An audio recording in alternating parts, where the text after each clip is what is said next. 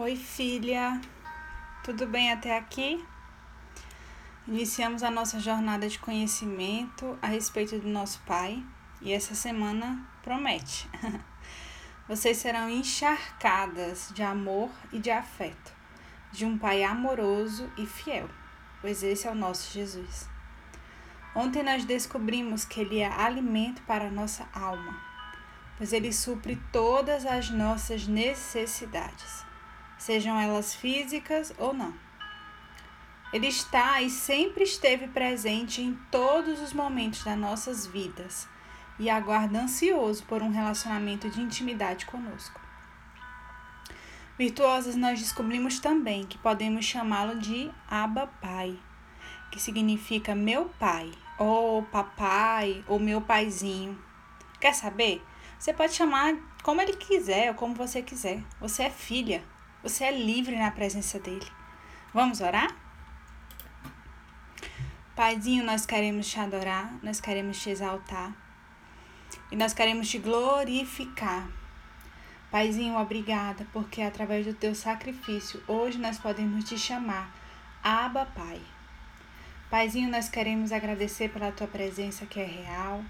Queremos te glorificar pelo teu espírito que nos abraça Queremos te agradecer por essa semana.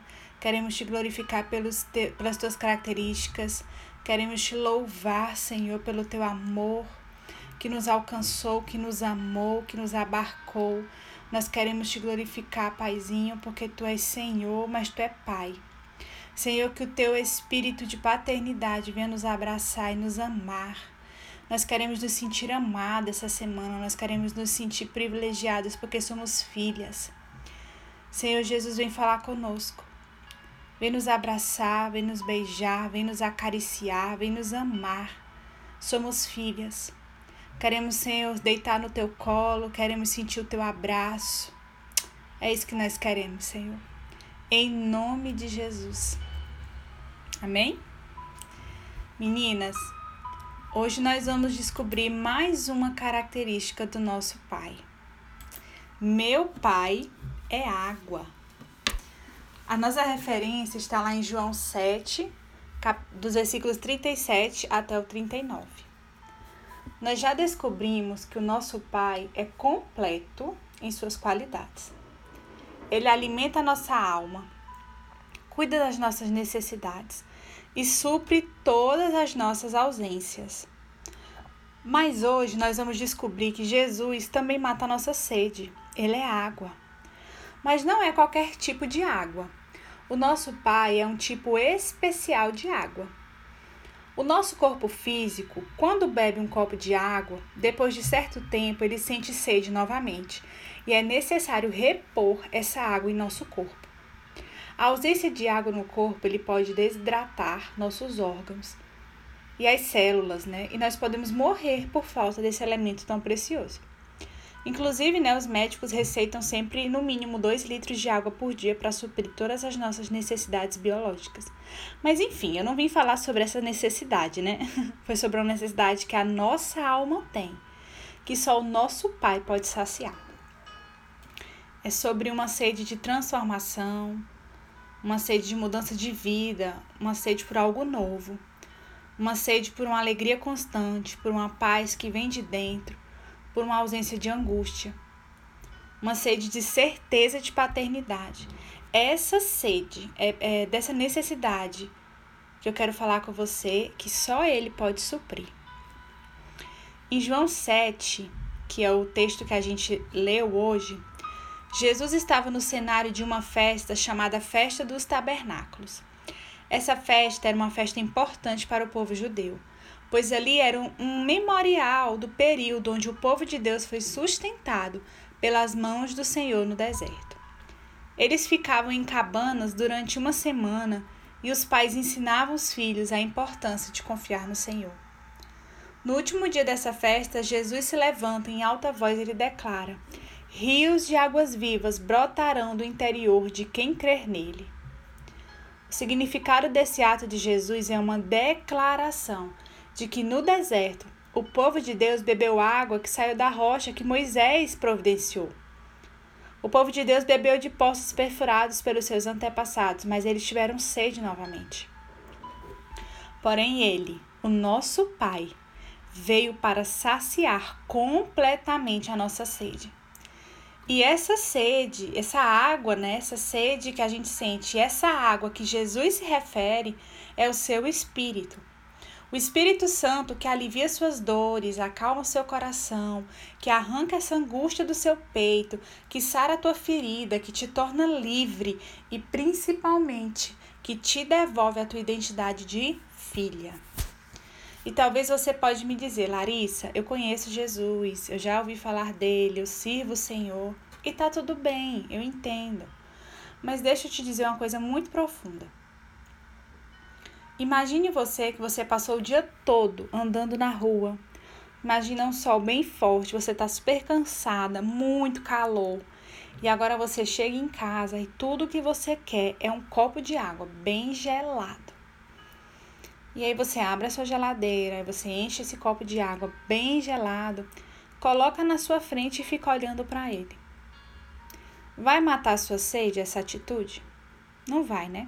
Pelo contrário, se você ficar olhando para esse copo, você vai ficar com mais vontade de beber aquele copão de água, né? Para matar a sua sede, você tem que beber esse copo de água. Com Jesus é do mesmo jeito. Não adianta você só ouvir falar ou você só conhecer de longe. Você tem que beber dele. E só assim a sua sede será saciada. A promessa para quem bebe dessa água é que rios de água viva fluirão do seu interior. Uau, que promessa abundante! Meninas, a minha oração é que dentro de vocês seja gerada uma vontade de beber dessa água, desse Jesus, desse Pai.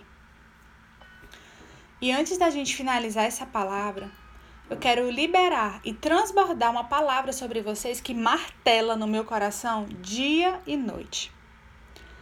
A base para essa palavra que eu vou liberar sobre vocês, ela se encontra lá em Ezequiel 47. Guardem bem essa palavra. Ezequiel 47.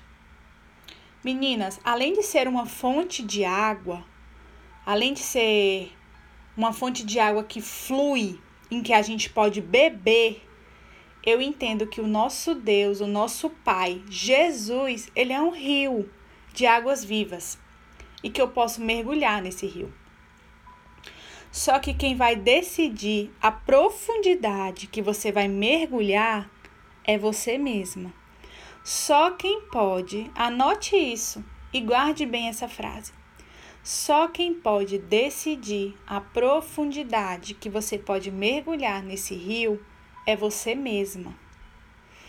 Olha só que palavra linda, a de Ezequiel 47 para você entender.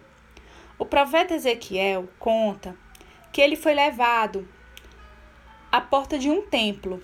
E nesse templo, quando ele chegou à porta desse templo, ele observou que saía água por debaixo das portas. E ele foi acompanhando o curso dessa água, que até então cobria apenas os seus pés. E acompanhando esse curso de água, ele foi levado por um homem até chegar ao que ele se depara com o rio. E à medida que ele entrava nesse rio, a medida dessa água ela ia sendo medida. À medida que ele ia acompanhando o curso desse rio, até então, a água cobria apenas os seus pés. Imagine agora você que você está ali no mar, né? Para quem conhece o mar, já foi na praia. Então imagina que as ondas elas estão ali cobrindo só os seus pés. Então aquela onda vem, eu quero que você feche os seus olhos agora para imaginar isso junto comigo. Então essa água ela vem e ela molha só os seus pés. Era mais ou menos isso que Ezequiel estava vivendo. Então essa água ela vinha e molhava apenas os pés de Ezequiel. Logo em seguida, Ezequiel caminhava mais um pouco para dentro dessa água. E aquela água vinha e já vinha molhando os seus tornozelos. E Ezequiel caminhava mais um pouco para dentro desse rio. E Ezequiel percebeu que essa água, ela não cobria mais os seus tornozelos, mas que essa água, ela já estava na altura da sua cintura. E à medida que esse profeta Ezequiel, ele entrava mais um pouco nesse rio, chegou a um ponto que ele não conseguia mais andar no rio, que ele só conseguia mergulhar nessas águas. Ele só conseguia atravessar esse rio a nado. Meninas, e o verso 9 diz que surgirá vida por onde essa água fluir. A promessa que Ezequiel recebeu é que, Ei Ezequiel, por onde essa água fluir, por onde a água desse rio que eu estou te mostrando fluir, surgirá vida. Meninas, essa água em que Ezequiel mergulhava era o nosso Pai. E eu não sei vocês, mas eu não quero água nos pés. Eu não quero água nos joelhos, nos tornozelos, nas cinturas. Ei, eu quero mergulhar nessas águas. Eu quero submergir nelas, eu quero nadar no Senhor.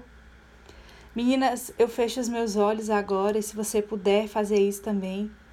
Eu quero que você feche os teus olhos. Eu, imagine, eu quero que você imagine você nadando numa água cristalina. Você mergulhando em águas cristalinas. E imagine que essas águas é o teu Pai. Imagine que você pode mergulhar na presença gloriosa do Cristo. Imagine que você pode mergulhar na presença do Senhor e essa presença ela te abraça porque é uma presença que ela te envolve de alegria e de paz.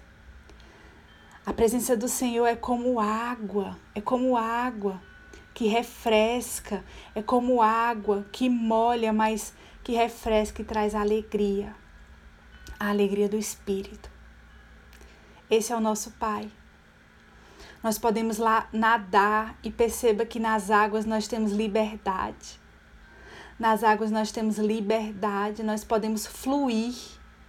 Quando nós estamos mergulhando nas águas, nas piscinas ou no mar, no rio, nós temos liberdade, nós somos livres, nós temos liberdade para fluir. Os nossos movimentos são tão naturais, nós podemos mergulhar, nós podemos balançar os nossos braços com delicadeza, nós podemos fazer movimentos que na terra não é possível. E o nosso Deus, o nosso Deus que é água, ele permite que nele, que é água, nós possamos fazer aquilo que na terra não é possível. Vocês entendem essa revelação? Na água, quando estamos submersas em águas, nós podemos fazer movimentos que muitas vezes na terra não é possível. E o nosso Deus quer água. o nosso Deus quer água. Ele permite que nele nós possamos fazer movimentos impossíveis. Porque ele nos dá liberdade para isso. Ah, menina, se eu fosse vocês, eu não perdia tempo. Quantas de vocês estão com águas nos pés e achando que já está suficiente? Quantas de vocês estão com águas nos joelhos e achando que já tá bom? Quantas de vocês estão com águas nas cinturas e achando que já é suficiente dessa água? Entrem mais um pouco, mergulhem nessa água. Experimentem a doce presença do Senhor. Experimentem entrar nessa água que é a presença do Pai de vocês. Ele é água. E você já bebeu dessa água hoje?